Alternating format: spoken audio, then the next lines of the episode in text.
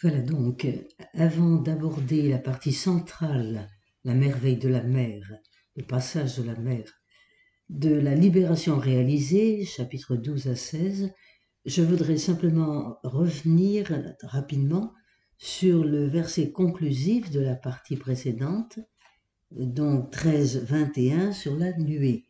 Alors, je lis 13, 21, je vous le rappelle. Le Seigneur lui-même marchait à leur tête, le jour dans une colonne de nuée pour leur ouvrir la route, la nuit dans une colonne de feu pour les éclairer. Ainsi pouvaient-ils marcher jour et nuit. Le jour, la colonne de nuée ne quittait pas la tête du peuple, ni la nuit, la colonne de feu. 13, 21 et 22. Donc, la nuée est dans l'Exode un signe typique de la présence divine. Impalpable, obscure, lumineuse, elle est en effet un symbole significatif d'une présence mystérieuse. Elle se présente de plusieurs manières, sous la forme de la colonne qui accompagne le peuple, ou bien qui vient marquer la rencontre de Moïse et de Yahvé dans la tente. Nous avons un exemple dans le chapitre 33, les versets 9 et 10. Je vous les lis. Au moment où Moïse entrait dans la tente, la colonne de nuée descendait, se tenait à l'entrée de la tente, et Dieu parlait avec Moïse. Tout le peuple voyait la colonne de nuée qui se tenait à l'entrée de la tente, tous se levaient, se prosternaient, chacun devant sa tente. Et puis ce beau verset 11, le Seigneur parlait avec Moïse face à face, comme on parle d'homme à homme. Ensuite, euh, la nuée est également un signe théophanique lié à la montagne. Vous savez que la montagne est toujours le lieu de la rencontre avec Dieu. Là, nous allons prendre au chapitre 34, le verset 5. Le Seigneur descendit dans la nuée et vint se placer là, auprès de Moïse. Il proclama son nom qui est le Seigneur. Je lis le verset 6. Il passa devant Moïse et proclama Le Seigneur, le Seigneur, Dieu tendre et miséricordieux, lent à la colère, plein d'amour et de vérité, qui garde sa fidélité jusqu'à la millième génération, etc. Voilà. Et puis enfin, cette nuée se trouve en liaison avec la gloire.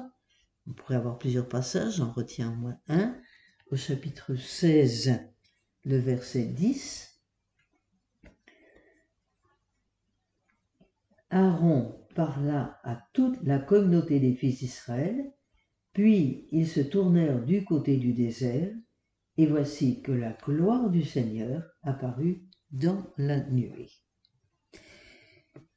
Alors, ce qui est intéressant ici, c'est de préciser, en liaison avec la gloire, c'est que pesant, kabed, lui est de la même racine que gloire, kabod. On peut ajouter ceci, c'est que pour Maxime le confesseur, la nuée rafraîchit, faisant cesser la chaleur des tentations. Elle éclaire comme le feu, dissipant le brouillard de l'ignorance. Et enfin, il faut surtout ajouter que la nuée sera interprétée comme la présence de l'Esprit Saint, et nous la retrouvons dans le Nouveau Testament, en particulier dans le récit de Saint Luc, l'annonciation faite à Marie. Voilà, ceci nous amène à la merveille de la mer, au passage de la mer, chapitre 14, verset 1 jusqu'au chapitre 15, verset 21. Donc, au cœur de cette troisième partie, nous sommes avec le récit de l'événement décisif. Il se présente au départ comme une péripétie inattendue. Israël se croyait libre, mais le Pharaon revient sur sa décision il se met à poursuivre ceux qu'il vient d'expulser. Mais ce ne sera que l'occasion d'une manifestation plus éclatante de la puissance de Dieu. Le peuple va faire l'expérience du salut. Au moment où, coincé entre la mer et une puissante armée, il aurait dû être anéanti. Le récit est ici encore constituée par l'entrelacement de deux textes, l'un sacerdotal, l'autre yaviste. Tout ce récit est cendré sur la révélation de la gloire de Dieu, qui se révèle le maître du monde, à la fois des éléments et à la fois de Pharaon, par l'intermédiaire du peuple qu'il sauve. Cette œuvre de salut, de libération, est une création, et nous retrouvons en effet le même vocabulaire qu'en Genèse chapitre 1. Séparation et parole qui agit.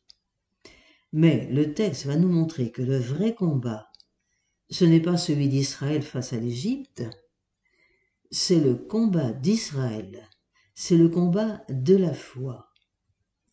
Yahvé va dire à son peuple, ne craignez pas, tenez bon, vous verrez, vous n'avez rien à faire. Donc tout se joue pour Israël dans la foi qui repose sur le savoir et sur le voir. Ainsi, croire, même racine que tenir fermement, amen. En fait, le véritable objectif, c'est que Israël est appelé à passer de sa peur de la mort à la crainte adoration du Seigneur. Nous comprenons bien que le mot crainte dans la Bible n'a rien à voir avec la panique, c'est l'adoration. Que la providence ait utilisé ou non des phénomènes naturels, le texte affirme dans le fait qu'il raconte la réalité d'un secours divin. Cet épisode du passage de la mer des roseaux est l'un des plus importants de l'histoire d'Israël. Saint Paul y a vu une préfiguration du baptême chrétien et je vous lis ce passage tout à fait instructif de Saint Paul. C'est la première aux Corinthiens, chapitre 10, verset 1 et suivant. Car je ne veux pas que vous l'ignoriez, frères. Nos pères ont tous été sous la nuée, tous ont passé à travers la mer, tous ont été baptisés en Moïse, dans la nuée et dans la mer tous ont mangé le même aliment spirituel et tous ont bu le même breuvage spirituel. Ils buvaient en effet un rocher spirituel qui les accompagnait et ce rocher, c'était le Christ. Un passage absolument étonnant où Paul montre l'accomplissement de l'Exode dans le baptême du Christ, le baptême des chrétiens. Alors, avant d'entrer dans ce texte lui-même, ce chapitre 14, je voudrais donner quelques notes encore concernant l'historicité du livre de l'Exode en particulier, du chapitre 14 que nous allons lire. C'est toujours le problème que nous posons à juste titre. Est-ce que réellement, historiquement, c'était vrai? Donc, nous pouvons dire que la thèse aujourd'hui qui est la plus largement admise c'est que la rédaction des textes relatifs à l'Exode s'échelonne entre le IXe siècle et probablement le Ve siècle. Donc, elle va combiner des traditions diverses issues de milieux variés du Nord et du Sud, et par conséquent reliées à des préoccupations elles-mêmes multiples. Une figure, comme nous l'avons vu déjà, domine l'ensemble de l'Exode, c'est Moïse. Mais il faut noter surtout que les textes de l'Exode ne racontent pas simplement l'histoire comme une suite de péripéties, c'est un peu le modèle auquel nous sommes habitués, mais comme une révélation. Et j'insiste sur le mot révélation. Révélation faite à Israël de son identité, révélation que le Dieu biblique fait de lui-même à travers les événements d'histoire. Ceci va apparaître tout particulièrement dans notre chapitre 14. Donc, transcendance de Dieu et proximité s'associent ainsi, dès le début de l'Exode, pour énoncer l'identité du Dieu qui conduit le peuple d'Égypte en Canaan, puis ensuite en terre promise. Ajoutons encore à cela, en arrière-plan du texte, quelle est véritablement l'histoire, qu'est-ce que nous pouvons savoir? Eh bien, on sait qu'au milieu du deuxième millénaire, à la suite de famine, les tribus d'Israël migrèrent en direction du sud et s'installèrent dans le delta du Nil, terre traditionnelle de refuge et d'asile. Le pouvoir égyptien a servi progressivement cette population étrangère, l'utilisant en particulier au XIIIe siècle pour réaliser les grandes constructions qu'entreprennent alors les pharaons de la XIXe dynastie.